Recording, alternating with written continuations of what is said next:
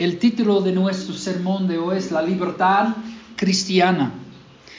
Y ese es el primer sermón de tres o cuatro, no estoy seguro todavía, pero vamos a estudiar Romanos 14 al 15, 6 en una serie. Esta mañana vamos a intentar tener una panorama del texto. Vamos a intentar entender la idea, la idea principal, ¿ok?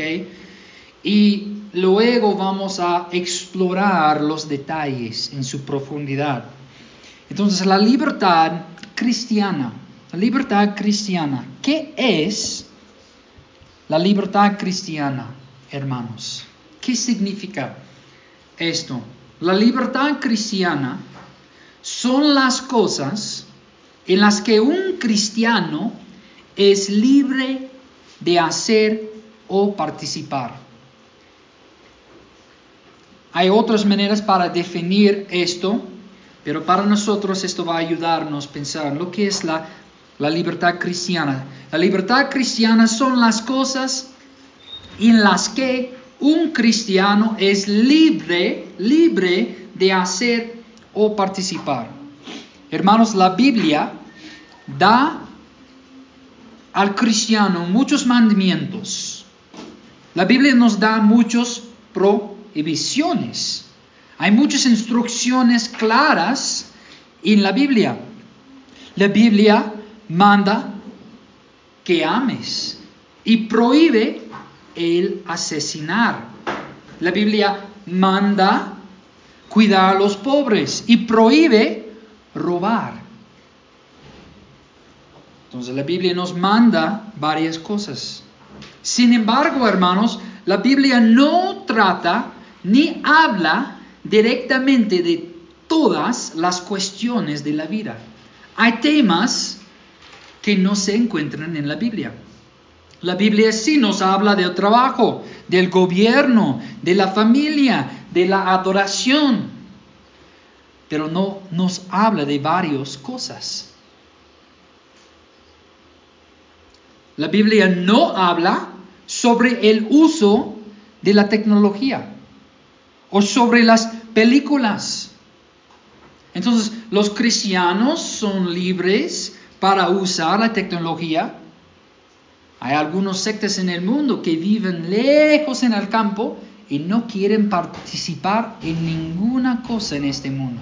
No usen computadores, no miren la televisión, no usen celulares. ¿Por qué? Porque dicen esas cosas son del mundo. Entonces, ¿somos libres para usar un celular, un smartphone o no? Entonces, hermanos míos, esto significa que el cristiano debe aplicar los principios bíblicos a toda su vida. La Biblia nos da principios suficientes para guiarnos en nuestra vida, en cada asunto.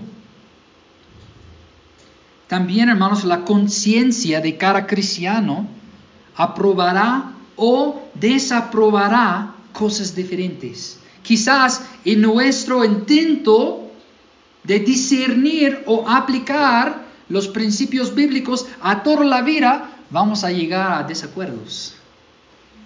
En otras palabras, hermanos, los cristianos tendrán diferentes conclusiones y opiniones sobre diferentes áreas de la vida en las que las escrituras no hablan directamente. Entonces, algunas preguntas, hermanos. Y yo no, en este momento no estoy afirmando ni negando esas cosas. Pero algunas preguntas. ¿Puede el cristiano ver películas con magia? Como Harry Potter. ¿Sí o no? ¿Puede un cristiano fumar cigarrillos? Quizás, no sé. ¿Puede un cristiano beber alcohol o bailar? ¿Puede un cristiano armar un árbol de Navidad o disfrazarse de Halloween para recibir caramelos y nada más? ¿Puede un cristiano ponerse un tatuaje Quizás sí, quizás no. Lo más probable, todos aquí tienen una respuesta. En su mente estás diciendo, sí, tengo la libertad. Obviamente que no, hermano. Obvio que no. Todos aquí tenemos opiniones sobre esos temas, ¿no? El problema es que, bueno, la, la, Biblia, hermanos, no directamente aprueba ni desaprueba ninguna de esas cosas. No tenemos un versículo en la Biblia que dice, no puedes mirar a Harry Potter, o no puedes fumar un cigarrillo. Pero tenemos principios para aplicar a esas situaciones y a estos contextos y a estas preguntas. Pero el problema principal de esta mañana no es si podemos mirar una película con magia o no. Eso no es lo que estamos intentando contestar esta mañana. Lo que estamos intentando hacer es cómo podemos como una iglesia mantener nuestra unidad donde hay libertad, o donde debemos tener una conversación, o donde la Biblia no habla de un tema directamente, o un tema directamente. El problema es que nosotros no vamos a estar de acuerdo en todo. Entonces, ¿qué haremos? ¿Qué haremos, hermanos, cuando no llegamos a la misma conclusión? ¿Qué vamos a hacer cuando tú tienes una convicción tan fuerte sobre una de esas cosas y tu hermano piensa que, ah, está bien, no me molesta? ¿Cómo vas a tratarle? ¿Cómo vas a verle? Entonces, esto es nuestro propósito esta mañana.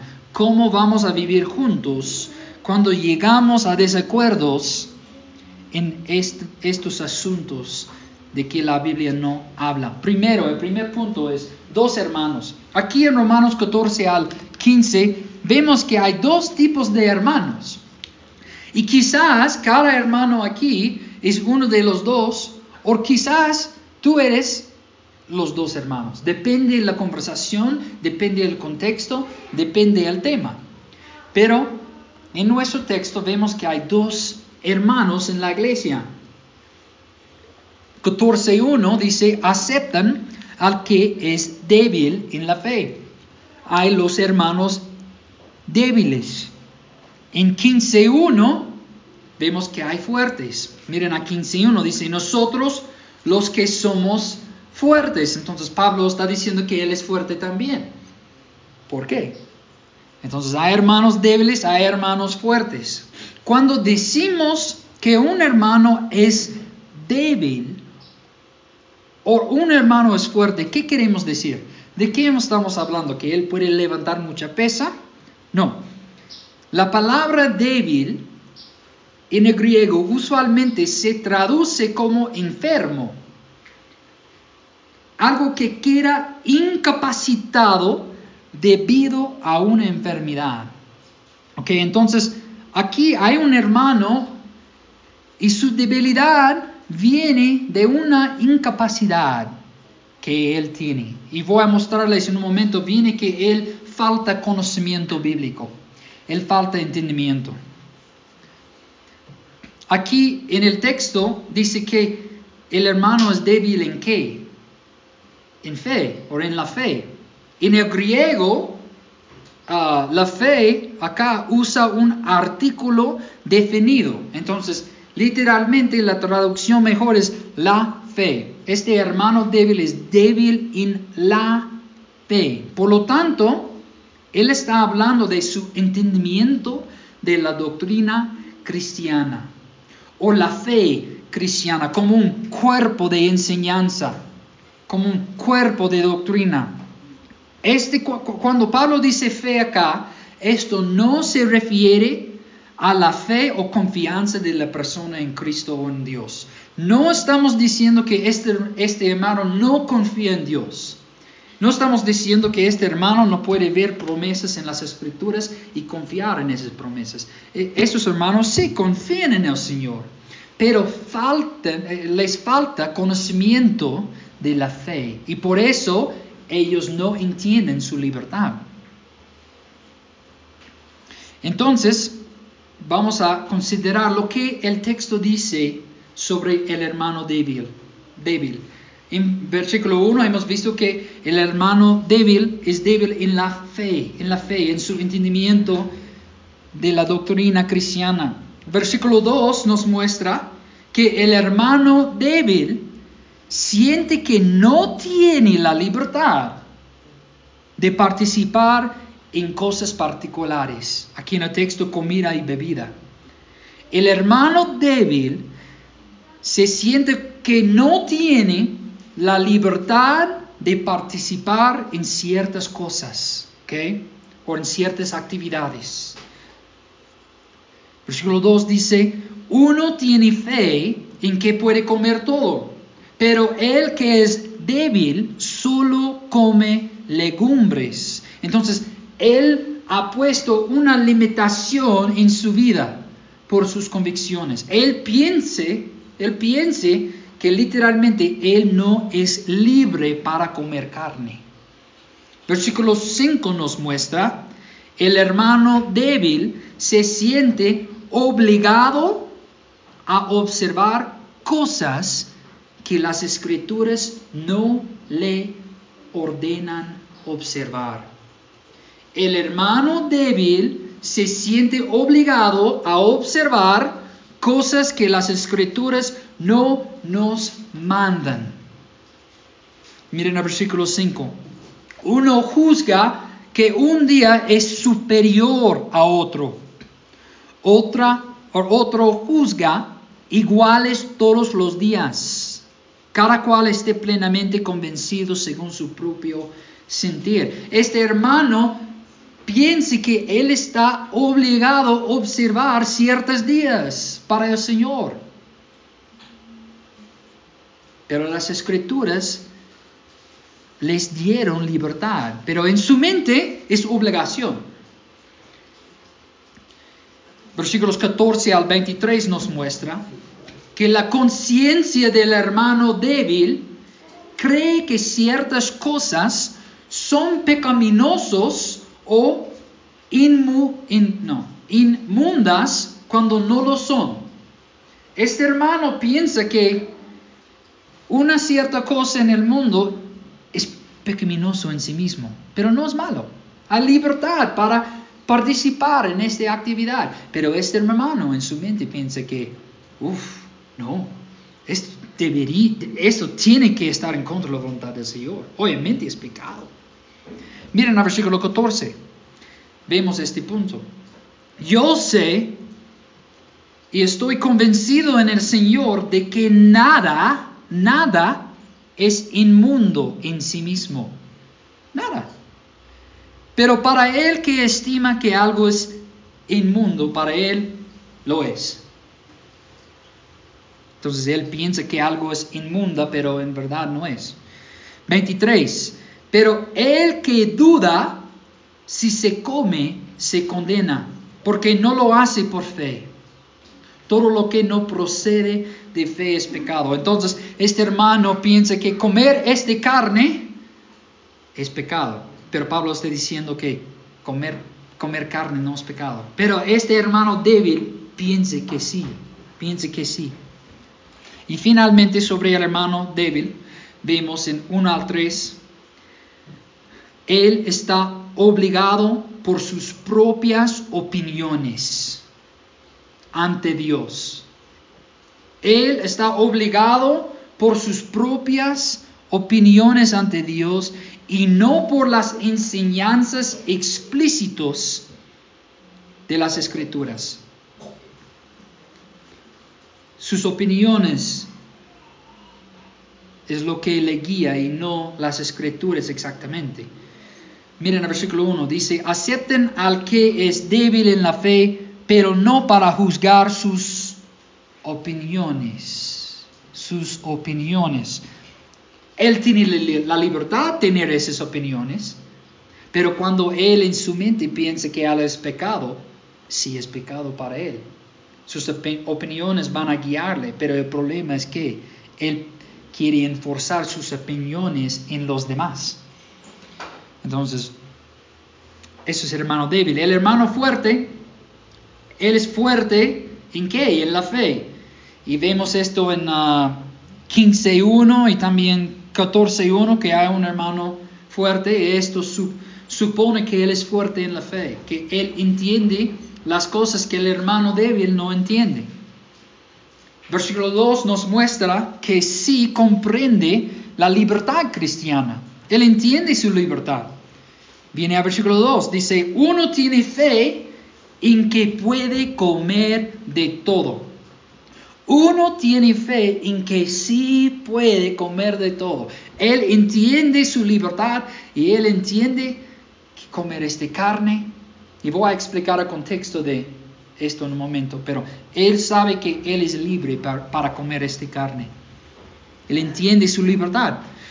Versículo, versículo 14 nos muestra que él entiende la naturaleza del pecado y lo que hace que algo sea malo. Él entiende la naturaleza del pecado.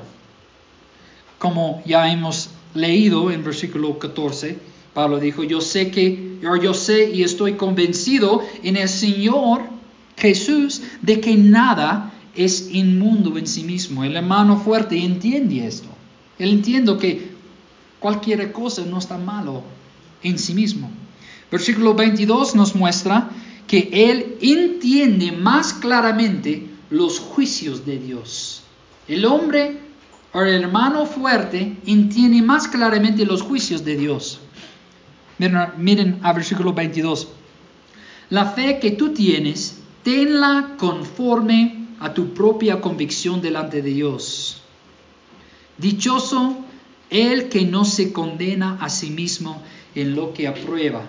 Aquí el hermano fuerte no se condena, no se condena cuando él está participando en ciertas cosas. ¿Por qué? Porque él sabe, Dios no va a condenarme por comer esta carne.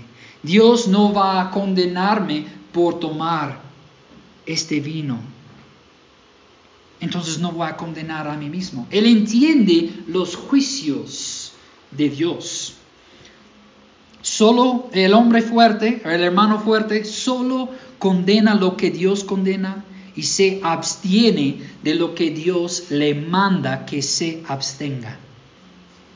También, hermanos, hay que entender, esos dos hermanos han venido de diferentes contextos, diferentes contextos culturales culturales, como nosotros también.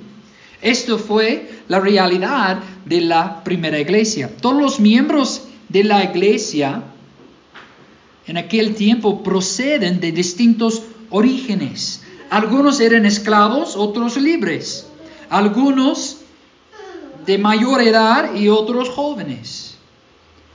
Ellos, lo más probable, tenían varios idiomas, diferentes etnias. Y la diferencia primordial en la primera iglesia era la diferencia entre los judíos y gentiles. Entre los judíos y gentiles. Y eso es importante para entender este capítulo. Desde el principio de la existencia de las iglesias hubo tensiones, tensiones grandes. ¿Entre quién? Los judíos y los gentiles. Y esas diferencias trajeron problemas y división en la iglesia. Principalmente había tres grandes temas de debate en la iglesia que amenazaban la unidad y la salud de la iglesia. Primero, había un debate sobre la circuncisión. Esto fue la señal del pacto mosaico. Y los judíos querían continuar practicando la circuncisión, pero no fue una obligación en el nuevo pacto. También las leyes, las leyes dietéticas y también las fiestas y días sagrados de los judíos en el Antiguo Testamento. Y vemos que estos temas eran temas de debate en su día en Colosenses 2, capítulo 6. Tú puedes ver esos debates en Gálatas y también en otras cartas también, pero escuchen a Colosenses 2.16. Por tanto, que nadie se constituya en juez de ustedes con respecto de comida bebida o en cuanto a día fiesta o luna nueva o día de reposo. Y vamos a ver en nuestro texto, esto eran los debates también, sobre días que tenían que observar y lo que podían comer. Los judíos, hermanos, trataron de obligar a los gentiles o gentiles a observar sus prácticas del antiguo pacto. Ellos querían traer sus tradiciones del antiguo pacto al nuevo pacto, donde no había lugar, o bueno, mejor dicho, donde no había requisito de participar en esas cosas. Eh, algunos de esos judíos eran, ellos eran los hermanos débiles. ¿Por qué? Porque no entendían las diferencias entre el antiguo y el nuevo pacto. Había confusión. Ellos eran débiles. ¿Por qué? Porque no podían entender cómo se relacionan los dos pactos. También ellos no tenían la claridad entre la ley moral y las leyes ceremoniales del antiguo pacto. El siguiente semana, en el, domingo que viene, voy a explicar más sobre esto, la ley moral y las leyes ceremoniales, pero hay diferencias entre los dos. Y los judíos quizás no entendieron esas cosas. También ellos no tenían claro que todas las leyes ceremoniales, como observar días, eran para un tiempo y que eran para señalarles al Mesías, a Jesús. ¿Ok? Entonces tenemos esos dos hermanos. Los hermanos débiles, ellos les falta conocimiento y piensan que están, hay muchas prohibiciones que vienen de la ley del Antiguo Testamento. Esos hermanos griegos, los fuertes, entendieron su libertad. Y hay una división entre esos dos grupos en la iglesia romana. Y ellos llegaron a tres desacuerdos. Vemos tres desacuerdos en el texto. Ese es el punto 2. Tres desacuerdos. El primer desacuerdo fue sobre la comida. El primer desacuerdo fue sobre la comida. Mira versículo 2, dice, uno tiene fe en que puede comer de todo, pero el que es débil solo come legumbres. Hay dos, primero quiero hacer la pregunta, ¿por qué no, no podían comer carne? ¿De dónde vino este día que había una prohibición de comer carne? ¿O que había un desacuerdo sobre comer carne? Y hay dos interpretaciones. El primero no es mío, pero es una posibilidad y en verdad no va a cambiar la idea principal del texto. Pero muchos pensaron que no podían comer carne ofrecida a los ídolos. Y vemos un ejemplo de eso en 1 Corintios. Esto en verdad estaba pasando en aquel tiempo. Por eso muchos piensan que es la, interpretación correcta. Habían hombres que ofrecieron carne a los ídolos y parte de esta carne vendieron en los mercados. Imagínense que en el mercado había un señal que dijo carne que ha sido ofrecido a Pachamama o a Satanás. ¿Vas a comprar esa carne? Lo va a probar que no, yo también, por mi conciencia. Pero, como Pablo ha dicho, no hay nada inmundo en sí mismo. La carne está bien, puedes comerlo si quieres. Esto en verdad era un, un debate en aquel tiempo. Pero yo creo que en el texto ellos están debatiendo o han llegado a ese desacuerdo sobre los alimentos prohibidos en la ley levítico. Porque la, división acá yo creo que está entre los judíos y los gentiles. Y vemos, o gentiles, gracias, gentiles. En Levítico 11 y Deuteronomio 14 vemos que había muchas leyes sobre lo que ellos podían comer y no podían comer.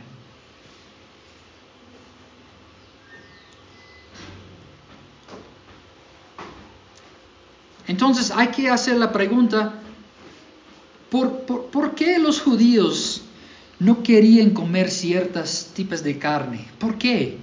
Es porque tenemos que entender el propósito de estas leyes. Eso es lo que creo que ellos no entendieron. Entonces, ¿por qué existían estas leyes en el antiguo pacto? ¿Por qué Dios dijo, no puedes comer chancho? ¿Por qué? escuchen a Levítico 11, ¿ah? Levítico a 11, 44 a 45. Dice, porque yo soy el Señor su Dios. Por tanto, conságrense y sean santos porque yo soy santo. No se contaminen, pues, con ningún animal que se arrastra sobre la tierra, porque yo soy el Señor que los he hecho subir de la tierra de Egipto para ser su Dios. Serán pues santos porque yo soy santo. Entonces Dios dio estas leyes sobre la comida para enseñar al pueblo acerca de la santidad. Y Pedro ha citado este texto en su carta también. Entonces la santidad es importante. Entonces quizás, quizás ellos estaban pensando, oh, tenemos que ser una iglesia santa. Por eso tenemos que aplicar las leyes que se encuentran allá en el antiguo pacto, porque somos un pueblo santo, hermanos. Recuérdense lo que Pedro dijo. Pedro ha citado este texto. No podemos comer el chancho. No podemos comer esas cosas. Somos santos, hermanos. Pero específicamente, Dios quería mostrarles que ellos eran un pueblo santo, diferente que los demás, que ellos eran elegidos entre todas las naciones, las naciones. Pero estas leyes en el antiguo pacto eran leyes ceremoniales y tenían propósitos específicos para los judíos, para Israel. Bajo el nuevo pacto, las leyes ceremoniales fueron terminadas. No son para la iglesia, en otras palabras. En Hechos 10, 3 al 16, vemos la visión de Pedro. ¿Recuerden de esta visión? Entonces voy a leerlo para recordarles. Dios dio una visión a Pedro. Y Pedro dijo, y oyó una voz, levántate Pedro, mata y come. Pero Pedro dijo, de ninguna manera, Señor, que yo jamás he comido nada impuro o inmundo. Wow, él tenía convicción, el apóstol Pedro, ¿no? Él era el hermano David, el apóstol en este caso. De nuevo, por segunda vez, llegó a él una voz. Lo que Dios ha limpiado, no lo llames tú impuro. Esto sucedió tres veces e inmediatamente el lienzo fue recogido, recogido al cielo. Este sueño de Pedro, ¿para qué sirve? ¿Para qué sirve? Para mostrar a Pedro para mostrar a los judíos, para mostrar a todo el mundo que Cristo murió por todos los hombres y no solamente a los judíos. La promesa que Dios dio a Abraham fue para todas las naciones y Israel era el medio para que Cristo llegara. Israel tenía un propósito y ahora no tiene propósito nada más. Cristo ya ha llegado y ahora la iglesia existe para mostrar al mundo quién es Cristo. Pero Israel era el medio para que Cristo llegara a este mundo para salvarlo.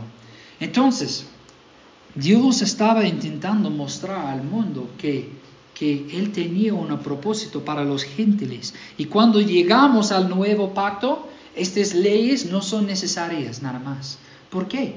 Porque Cristo sí, ya ha llegado, ya ha venido, ya nos salvó. Y sí, estas leyes pueden mostrarnos la importancia de ser santos, pero estas leyes no van a hacernos santos. porque son ceremoniales, eran por un tiempo y nada más, con un propósito. También había un desacuerdo sobre los días festivos, los días festivos. Miren el versículo 5. Uno juzga que un día es superior a otro. Otro juzga iguales todos los días. Cada cual es, esté plenamente convencido según su propio sentir. Entonces, ¿qué días creían estos judíos o judíos cristianos que eran días superiores? Y también en la ley levítica había días para observar. Los judíos pensaron que ellos tenían que continuar observando esos días como ellos pensaron que tenían que ah, ah, abstenerse de comer ciertas carnes. En Levítico, en Levítico 23 vemos estas leyes. Levítico 23, 2 dice, habla a los israelitas y diles, las fiestas señaladas del Señor, que ustedes habrán de proclamar como santas convocaciones, son estas seis días. Se trabajará por el séptimo día, sería día de completo reposo. Entonces vemos el día de reposo era un día especial y también que esos otros días um, uh, de las fiestas eran especiales. Y ustedes pueden leer todo de, de Levítico 23 y pueden ver um, el contexto de, de, estos días, pero la cosa era que los judíos en verdad no entendieron el propósito de esos días. Como la comida, la comida estaba mostrando a Israel la santidad y su necesidad de Cristo también, estas fiestas que Dios ordenó tenían un propósito. Entonces, ¿cuál era el propósito principal del día de reposo? Si luego lees Hebreos 4, 8 al 11, verás, verás que el sábado o el día de reposo nos señala a quién, a Jesús, y que Él es nuestro reposo. Adán se le prometió entrar el descanso, el séptimo día de Dios, una vez que Adán ah, completará su misión que Dios le dio en el huerto. Pero ¿qué pasó? Él pecó y él no cumplió su misión. Así que Dios envió al segundo Adán, Cristo, para traernos al descanso de Dios. Entonces vean que el día de reposo está apuntándonos a Cristo y no es algo que necesitamos en sí mismo. Entonces, ¿cuál era el propósito de esos otros días y fiestas? También para señalarnos a Jesús. No tenemos el tiempo hoy, hermanos, para ah, mostrar ah, el propósito de esos días, de esas fiestas, pero es muy interesante si leen Levítico 23. Cada fiesta allá desarrolla la historia de redención. Recuérdense, Cristo participaba en la Pascua. ¿Cuándo? Antes su muerte. La Pascua estaba apuntando a Cristo. El día de Pentecostés representa una cosecha. ¿Y cuándo fue? El día de Pentecostés en el Nuevo Testamento. Cuando tres mil personas creyeron en Cristo. Cuando ellos confiaron en Cristo era una gran cosecha, ¿no? Entonces, el punto es, estas fiestas estaban apuntando a los judíos a algo mayor que Israel, a Cristo. Y ellos no entendieron exactamente el propósito de esos días. Y ellos querían poner y ah, obligar a otros a guardar esas cosas del pasado. También hay un desacuerdo sobre el vino en el texto. Y hay un, una o dos menciones sobre el vino. Y en verdad es más difícil entender qué exactamente era la razón por la cual algunos pensaron que no podían tomar vino. algunos de los sacerdotes o los líderes en Israel no podían tomar vino. Quizás este debate vino de esto, pero en verdad no sabemos. Pero sabemos que había una división si los creyentes tenían la libertad para tomar alcohol o tomar vino o no. Entonces, hermanos, en esta iglesia había dos hermanos, los débiles y los fuertes. Y ahora hemos visto que ellos tenían tres desacuerdos sobre lo que, lo que podían comer, si ellos estaban obligados a observar ciertos días y si ellos podían tomar vino o no. Y ellos estaban luchando. Y ellos estaban llegando a un punto de división, un peligro de la división, y destacan esta palabra, innecesaria. División innecesaria. Y es bien importante que entendamos esto, hermanos. Porque si hay tiempos para dividirnos, si alguien va a predicar un Cristo falso, hay que luchar, obviamente. Pero no deberíamos dividirnos sobre cosas que no son tan importantes. Si podemos tener conversaciones, quizás un hermano no tiene la libertad sobre algo, pero piense, que tiene la libertad y necesitamos hablar sobre, sobre esos asuntos con él. Pero esas tipas, estos tipos de temas no deberían ser la causa de la división de nuestra iglesia. Entonces eso nos lleva al punto final. El peligro de la división y una llamada a la unidad. Primero, vamos a considerar que ellos estaban llegando al peligro de división. Vemos dos palabras en el texto que nos muestra que ellos estaban peleando. la palabra despreciar y la palabra juzgar. Son palabras de división, ¿no? Y vemos esto en 3 al 4. Dice, el que come no desprecie al que no come. Y el que no come no juzgue al que come, porque Dios lo ha aceptado. ¿Quién eres tú para juzgar al criado de otro? Para su propio amo está en pie o cae en pie se mantendrá porque poderoso es el Señor para sostenerlo. Entonces, hermanos, vemos que esos hermanos no podían llegar a, ellos no estaban de acuerdo sobre esos temas. ¿Y qué pasa ahora? El hermano débil, el hermano más débil, mira al, al, al hermano fuerte y les juzga por comer está pensando, ¿por qué este hermano está comiendo esta comida? Él no entiende que somos santos. ¿Qué está haciendo? Está andando en pecado. Él está diciendo, ¿no sabes que Dios nos llama a ser santo? ¿Por qué está comiendo las comidas del mundo?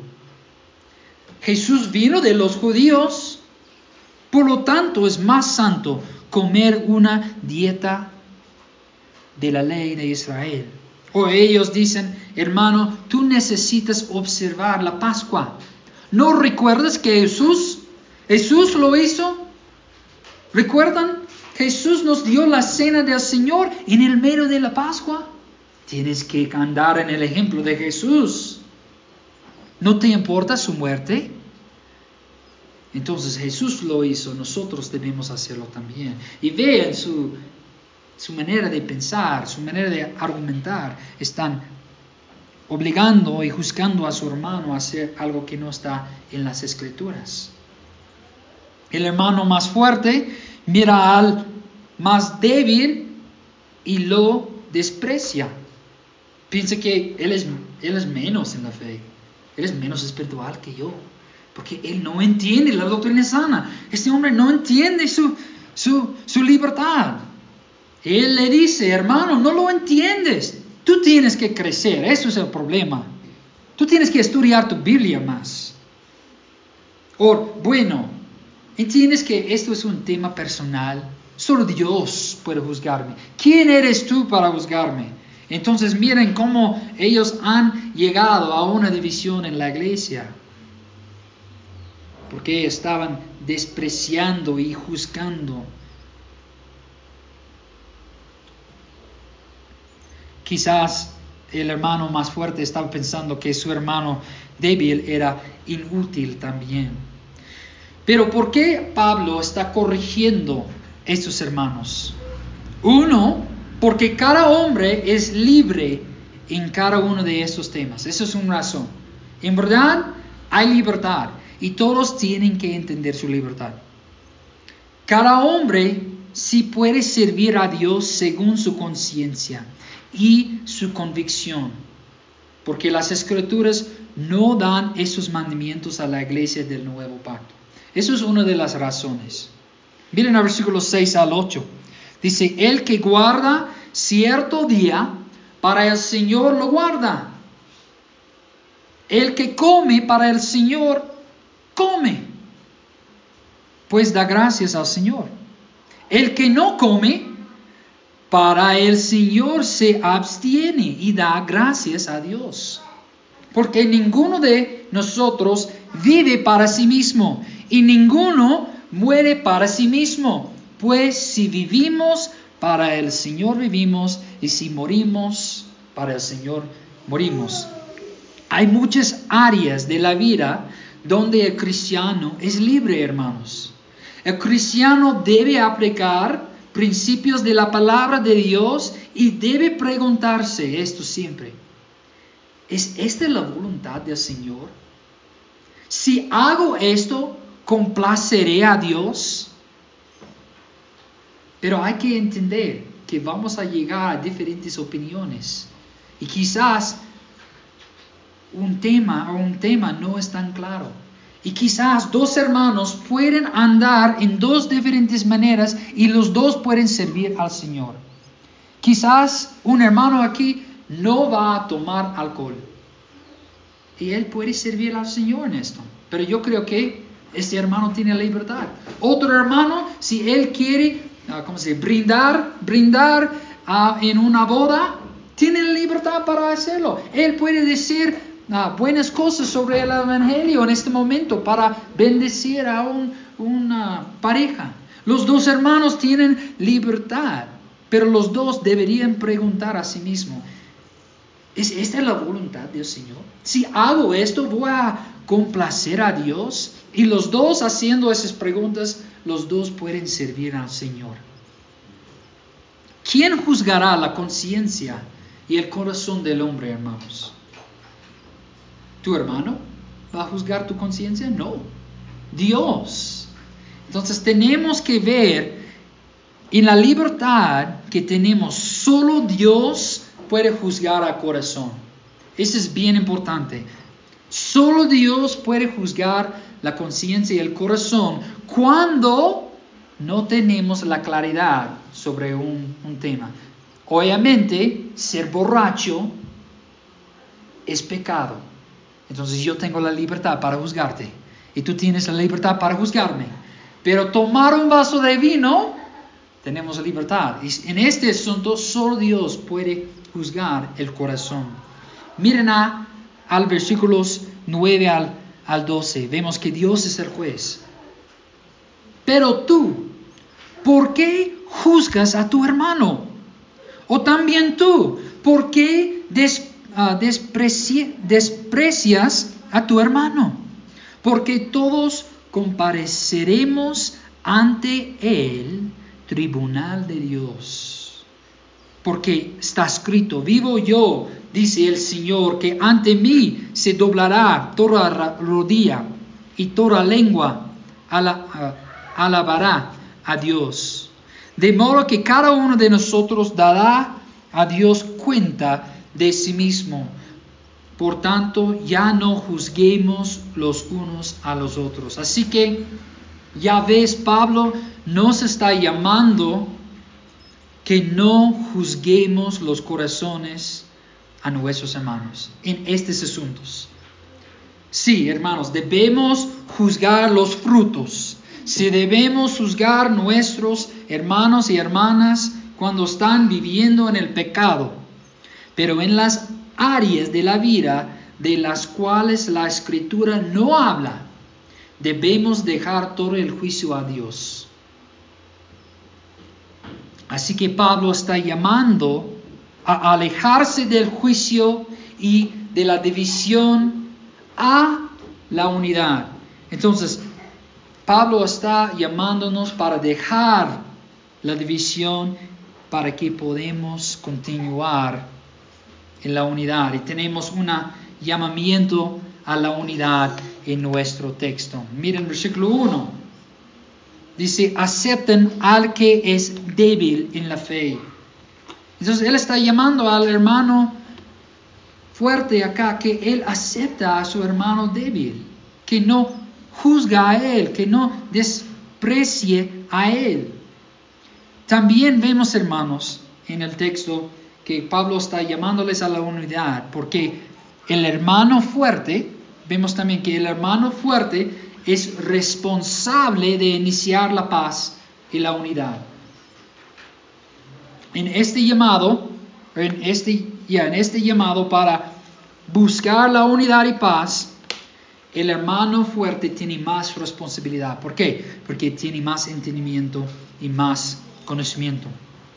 Versículo 13 nos muestra esto. Por tanto, ya nos juzguemos los unos a los otros, sino más bien deciden esto, no poner obstáculo o piedra de tropiezo al hermano. Entonces, si el hermano fuerte sabe que su hermano débil va a pecar en un asunto, él tiene que abstenerse.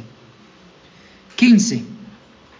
Porque si por causa de la comida tu hermano se entristece, no, entristece, ya no andas conforme al amor. No destruyas con tu comida aquel por quien Cristo murió. Entonces el hermano fuerte aquí tiene que pensar más en su hermano débil. También en um, 15, 1 al 2. Así que nosotros, los que somos fuertes, debemos sobrellevar las flaquezas de, de los débiles y no agradarnos a nosotros mismos. Cada uno de nosotros agrade a su prójimo en lo que es bueno para su edificación. El hermano fuerte que entienda mejor las escrituras debe iniciar la unidad en cada asunto. El hermano que sabe que es libre de er, que, que él es libre, él tiene que acomodar sus acciones por el amor de su hermano débil. Él debe restringir su libertad en pública para que no haga pecar el hermano más débil.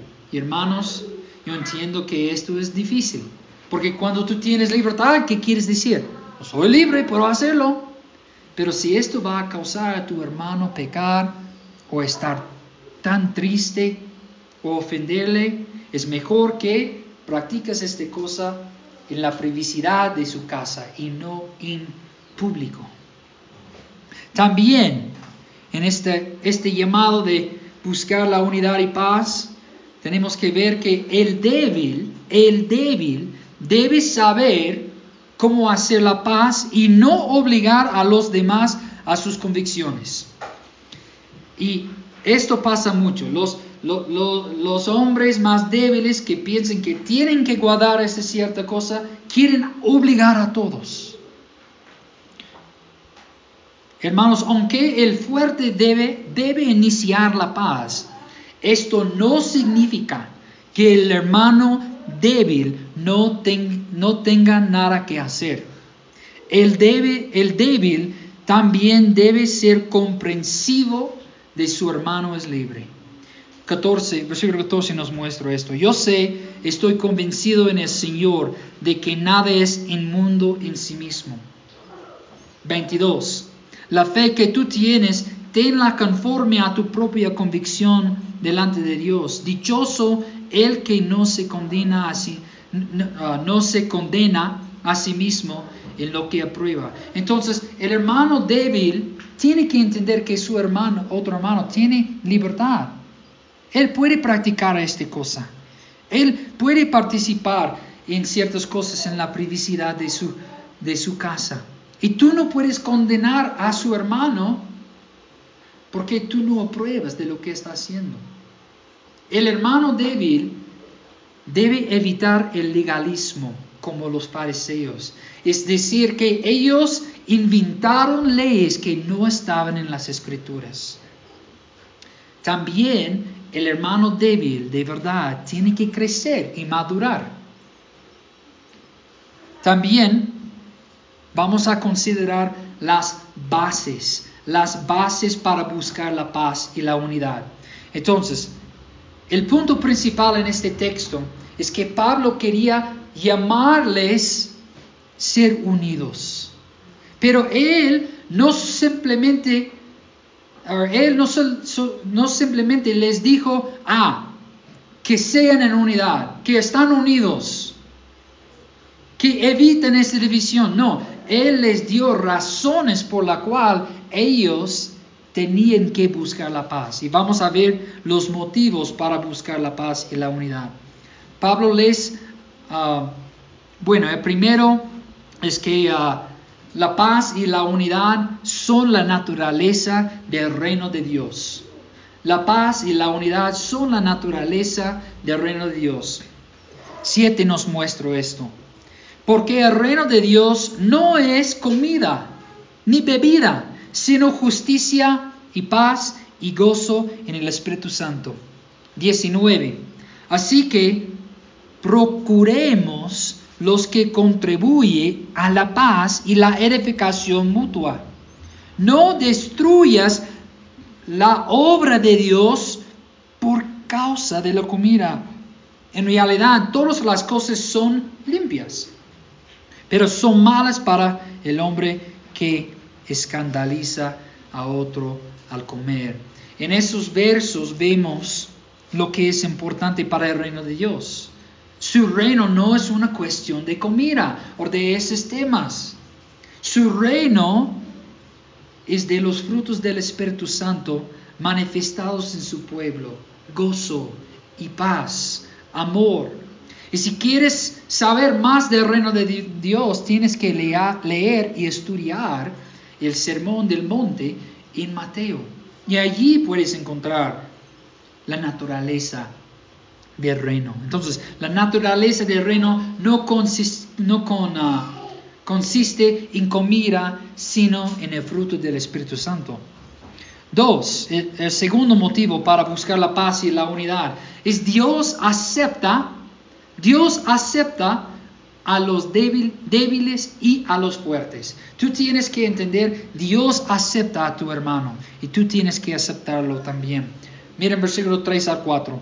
El que come, no desprecie al que no come. Y el que no come, no juzgue al que come, porque Dios lo ha aceptado. Dios lo ha aceptado. Dios acepta a los dos hermanos, aunque estos busquen servir a Dios de diferentes maneras. Los ambos son siervos de Dios. En cuatro vemos que él dice, ¿quién eres tú para juzgar al criado de otro? En el griego literalmente significa siervo, siervo, el siervo de otro. Y los dos hermanos sirvan a Dios, son siervos. Y e, esta palabra en griego es muy interesante, hermanos. Usualmente cuando encontramos la palabra siervo o esclavo en, en, en español es, es, una palabra que se traduce de dulos, dulos. Y siempre significa un siervo o un esclavo. Pero aquí, en este texto, encontramos otra palabra, otra palabra griega para siervo. Y esta palabra es oikos. Oikos. Es interesante porque oikos en el griego es un sirviente de la casa. Es un siervo de la casa. Así que el uso de esta palabra en lugar de dulos habría indicado a, a las personas leyendo que estos siervos pertenecen a quién? A la casa del Señor. Implicando también que si sirven a la casa de Dios, pertenecen a Dios. Y no nos corresponde a nosotros tratarlos como si fueran, extraños o si ellos eran del mundo. Esa es la tentación cuando no, no, estás de acuerdo con tu hermano. Mirar a él como él es un pagano, como él es del diablo, cuando él es un hijo, cuando él es un oikos, un siervo de la casa del Señor. Hay que entender esto, que aunque los dos hermanos están andando diferente en estos temas, los dos están sirviendo al Señor y pertenecen a su casa. Otro motivo es que solo Dios puede condenar o justificar el hombre. Buscamos la paz y la unidad porque solo Dios puede condenar, condenar o justificar al hombre. Para su propio amo está en pie o cae. En pie se mantendrá porque poderoso es el Señor para sostenerlo. Y luego él dice, ¿por qué juzgas a tu hermano? Y él dice que cada hombre va a estar um, ante Dios en su tribunal. Cada hombre va a estar ante Dios y Dios va a juzgar lo que estaba en su corazón. Entonces Dios va, va a juzgarle. Y no podemos ver el corazón. Entonces, Solo Dios puede condenar a él o juzgar a él, no nosotros. También con razón para buscar la paz y la unidad cuando hay desacuerdos en estos asuntos es porque tenemos que soportar la debilidad de los demás en el amor. Y tenemos este ejemplo en Jesús. Nosotros tenemos que soportar la debilidad de nuestros hermanos cuando están en error en esas cosas, en nuestra mente es así. ¿Por qué? Porque vemos este ejemplo en Jesús. 15.2 al 8 nos muestra esto. Cada uno de nosotros agrade a su prójimo lo que es bueno para su edificación pues ni aun Cristo se agradó a él mismo. Antes bien, como está escrito, los insultos de los que te injuriaban cayeron sobre mí. Y que el Dios de la paciencia y del consuelo les concede tener el mismo sentir los unos para con los otros conforme a Cristo Jesús, para que unánimes a una voz glorifican al Dios y Padre de nuestro Señor Jesucristo. Por tanto, acéptense los unos a los otros, como también Cristo nos aceptó para la gloria de Dios. Entonces vemos que nuestros hermanos van a tener flaquezas, van a tener problemas, pero la razón por la cual podemos recibirlos y, sobrellevarlos y amarlos es por qué? Porque Cristo lo hizo por nosotros. Y tú tienes que pensar en la edificación y el bienestar del alma de su hermano antes de ti mismo, antes tu libertad. Y finalmente, nuestra motivación para buscar la paz y la unidad es el amor. Es el amor. Es interesante porque en Romanos 13, 8, el capítulo antes, Romanos 14, en versículo 8, vemos este mandato. No deban a nadie nada, sino el amarse unos a otros, porque el que ama a su prójimo ha cumplido la ley. Entonces, hermanos míos, nosotros vamos a llegar a desacuerdos, ¿ok? Y sí, tenemos que hablar de esos asuntos.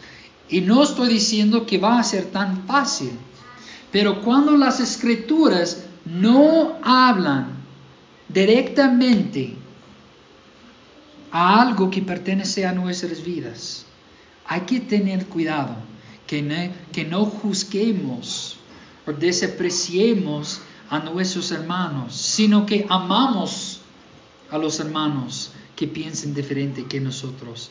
Y el amor es la cosa principal que va a guiarnos y el ejemplo que tenemos en Cristo. Y más que todo, la única razón por la cual podemos tener unidad cuando hay diferencias es que, que Cristo murió por nosotros. Porque cada uno de nosotros hemos venido de diferentes culturas, diferentes contextos, diferentes tradiciones, y hemos venido con, con nuestros problemas pecaminosas. Entonces, como una iglesia no va, eh, escúcheme bien, no vamos a estar de acuerdo en todo. Y por eso tenemos que recibir, contemplar y aplicar, aplicar la exhortación de Pablo que encontramos acá en Romanos 14. Entonces, hermanos míos, oren conmigo para terminar.